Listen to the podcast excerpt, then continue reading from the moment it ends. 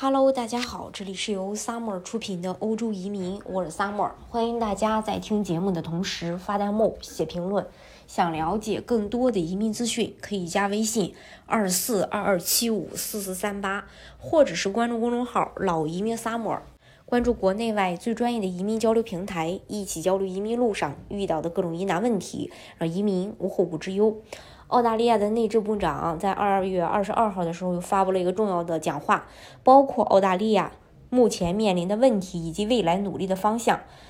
而且透露出了未来移民政策的倾向。澳洲移民改革的两个方向，在内政部的发言中啊，没有具体没有明确具体的改革措施，但是透露了两个未来改革的发展方向。首先，职业清单可能会被调整。内政部说。呃，我们使用过时的职业列表来确定劳动力需求，这在科技领域是一个特别的问题，因为行业技能需求甚至是用来描述所需技能的变化非常快。我们没有根据新的数据来建立职业列表的方法，而且在建立这些列表时，我们没有考虑劳动力是否能满足我们国家的战略需求。职业清单跟不上时代的变化，已经被诟病很久了。IT 职业评估机构 ACS 就经常谈到这个问题，说现在的职业列表上没有科技行业想要的人，想要的人不在列表上。总之，现行的职业清单不能满足澳洲经济发展的需求，急需改革。第二，打分系统可能会被呃调整。技术移民签证需要根据打分表计算自己的得分，这个表格涉及的项目包括申请人的年龄、学历、工作经验、英语能力等等。部长认为现行打分表非常不公平。我们有一个打分系统来帮助解决那些移民能够来，但没有在年龄、收入或技能方面进行适当的区分。这个体系给三十九岁和二十四岁的人的分数是一样的，尽管他们的经济产出有很大的不同。打分系统如果改动，那么申请人的得分将发生很大变化。当然了，这个内政部长还表示，我们正在研究推动澳大利亚移民新系统成立的八项重大变化。这八大变化呢，包括这么几点：首先，澳洲政府需要明确定义为什么澳洲的移民系统存在，以及希望这个系统解决什么问题。这一条很简单的，很简单，但很重要。只有明确目标，才能设计一个框架、规则和管理方式，能满足这些目标的程序。根据系统审查小组正在完成这项工作的早期部分。二，澳洲政府需要重新设计移民系统的基本结构，重新平衡邻居和永居项目。澳洲政府需要就整个移民计划的长期管理进行明确、积极的讨论，包括与州政府合作解决基础设施、服务和住房问题。内政部长说：“我们应该指出，我在这里描述的变化，并不一定意味着更多的移民。”解决以上问题是为了提供更多的空间、更多的服务，以便在我们需要的时候让合适的人来这里。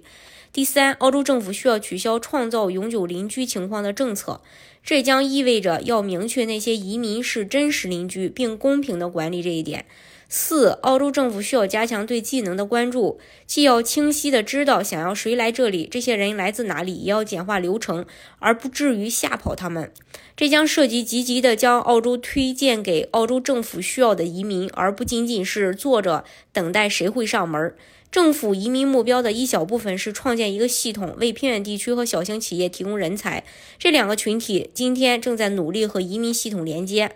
五。澳洲政府需要解放移民的潜力，方法是当移民到达时，提高识别其现有技能的速度，并且增加简便性，并为副申请人和其他人转化为劳动，呃，提供支持。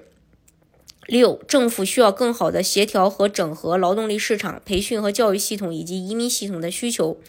这也就意味着 Jobs Secures Australia。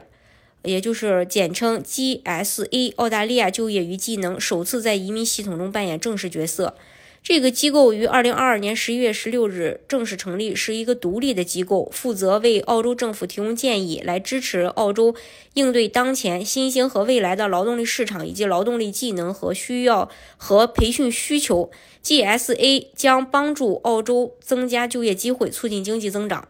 第七。要尽可能的设计出无法产生剥削的移民系统。第八，需要修复移民系统的管理方式，简化呃晦涩难懂的规则，并降低复杂性。总体上，的印象是未来移民系统会更简单，更利好潜在申请人。之后大家将一起迎来新的移民系统，可以说是未来是非常可以值得大家期待的。